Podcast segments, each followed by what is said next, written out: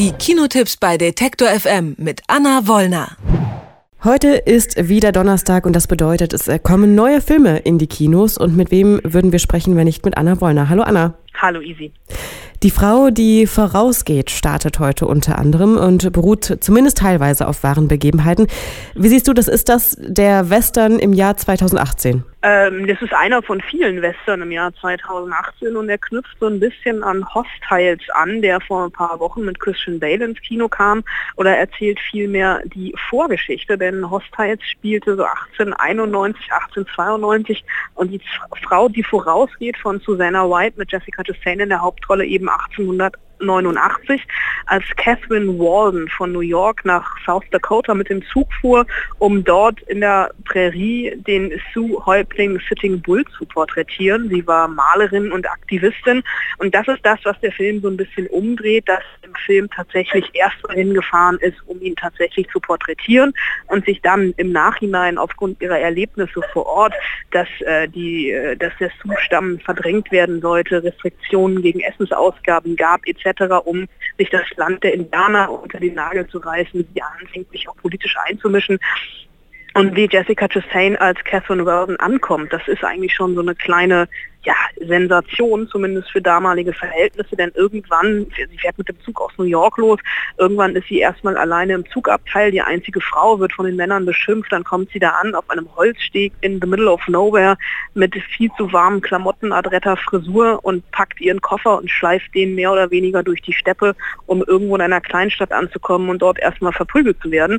Aber sie hat tatsächlich ein Händchen, um Sitting Bull, ja, in Anführungsstrichen zu knacken und äh, ein, ein äh, freundschaftliches Verhältnis zu ihm aufzubauen und sich von ihm dann die Genehmigung zu holen, dass sie ihn malen darf. Die Bilder, die Porträts hängen teilweise immer noch in Museen und äh, Susanna White gibt ja einfach einen Blick, einen historischen Blick auf eine Zeit, die sich jetzt eigentlich, wenn man ehrlich ist, so ein bisschen wiederholt. Und wie funktioniert da die Interaktion zwischen Jessica Chastain und Sam Rockwell in den Hauptrollen? Ja, die Interaktion zwischen Jessica Chastain und Sam Rockwell ist gar nicht äh, so viel, weil Sam Rockwell spielt mehr oder weniger nur eine Nebenfigur, den Antagonisten der Geschichte, einen, äh, einen Leutnant der, der Army, der versucht, äh, Jessica Chastain oder Catherine Weldon das Leben zur Hölle zu machen. Und viel mehr geht es eigentlich um das Zusammenspiel von Weldon und Sitting Bull. Ähm, und sie, sie knackt ihn auch, wenn man das so sagen kann, denn der Film heißt ja die Frau, die vorausgeht, denn sie hatte mehr oder weniger den Arsch in der Hose, äh, vor ihm zu laufen und das war für die damaligen Zeiten natürlich ein Unding, dass überhaupt irgendjemand vor dem Häuptling lief und dann auch noch eine weiße Frau.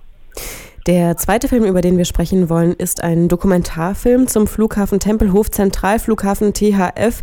Der Flughafen steht ja, ist ja seit Jahren stillgelegt und mittlerweile wird er unter anderem als Unterkunft für Geflüchtete genutzt. Wenn man jetzt die Worte Welcome to Germany vor schwarzem Hintergrund liest, wie viel Sarkasmus steckt dann vielleicht dahinter? Eigentlich ziemlich viel. Und das Gute an diesem Dokumentarfilm vom brasilianisch-algerischen Regisseur Karim Ainous ist, dass er diesen Sarkasmus nie so mit von oben herab äh, oder mit dem Zeigefinger benutzt, sondern vielmehr hier erzählt, ähm, über einen Transitzustand. Wir haben natürlich das Tempelhofer Feld am Tempelhofer Flughafen, was ja so ein bisschen die Spielwiese von Berliner Hipstern geworden ist und halt für Freiheit steht.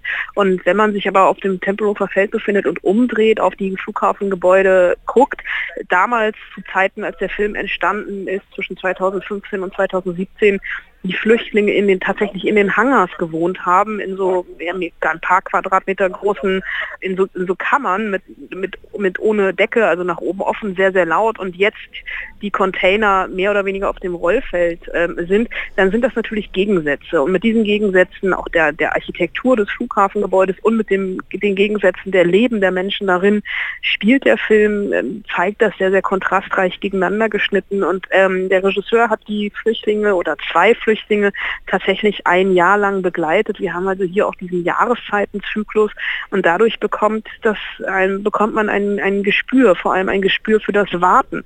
Wir sind immer unterwegs, wir kommen gerade irgendwo her und wir sind noch nicht richtig angekommen und dieses Gefühl des Ankommens, des Schwebezustands, das zeigt der Film, so dass man, wenn man das nächste Mal auf dem Tempelhofer Feld ist, dann doch nochmal ein ganz, ganz anderes Gefühl dafür bekommt. Film Nummer drei, How to Party with Mom. Und dazu muss ich sagen, in der Redaktion werden einige Kollegen und Kolleginnen leicht aggressiv, wenn es um Melissa McCarthy geht. Jetzt äh, How to Party with Mom, ein weiterer Film von ihr. Wie ist da dein Gemütszustand? Ich mag Melissa McCarthy eigentlich. Ich mag sie immer dann, wenn nicht ihr Mann äh, sie äh, instruiert und Regie führt. Ihr Mann heißt Ben Falcon und ihr Mann hat dummerweise auch bei How to Party with Mom die Regie geführt.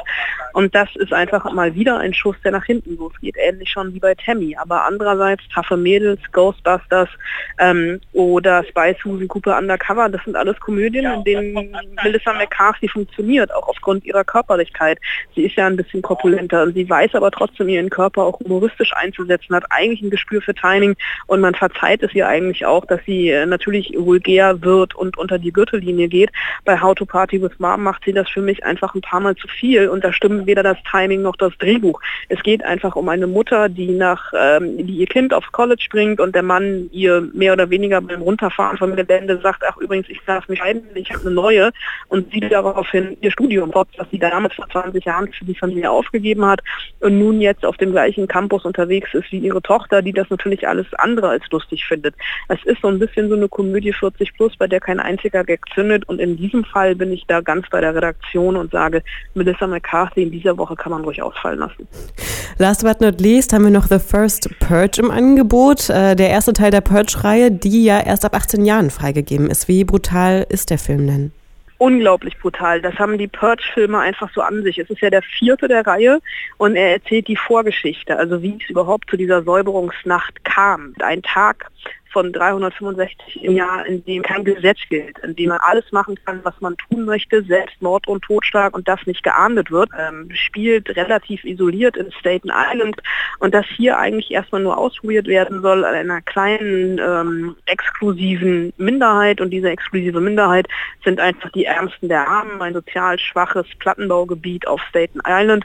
Und äh, weil äh, sich das Projekt, äh, das, das, äh, der Versuch nicht in die Richtung entwickelt, äh, die die Leute dahinter gerne hätten, schicken sie selber äh, ehemalige Söldner da rein, die anfangen zu morden und dann ganz, das Ganze kippt relativ schnell.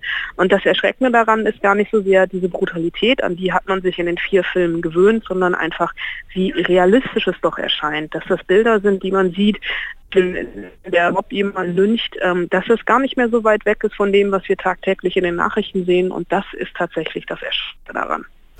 The First Purge, Die Frau, die vorausgeht, Zentralflughafen THF und How to Party with Mom sind vier Filme, die äh, diesen Donnerstag in den Kinos starten, also heute. Und Anna Wollner hat uns ihre Einschätzung gegeben von irgendeinem See rund um Berlin. Vielen Dank, dass du dir Zeit genommen hast, Anna. Gern geschehen. Ich gehe jetzt zurück ins Wasser. Mach das. Bis dann. Tschüss. Alle Beiträge, Reportagen und Interviews können Sie jederzeit nachhören im Netz auf detektor.fm.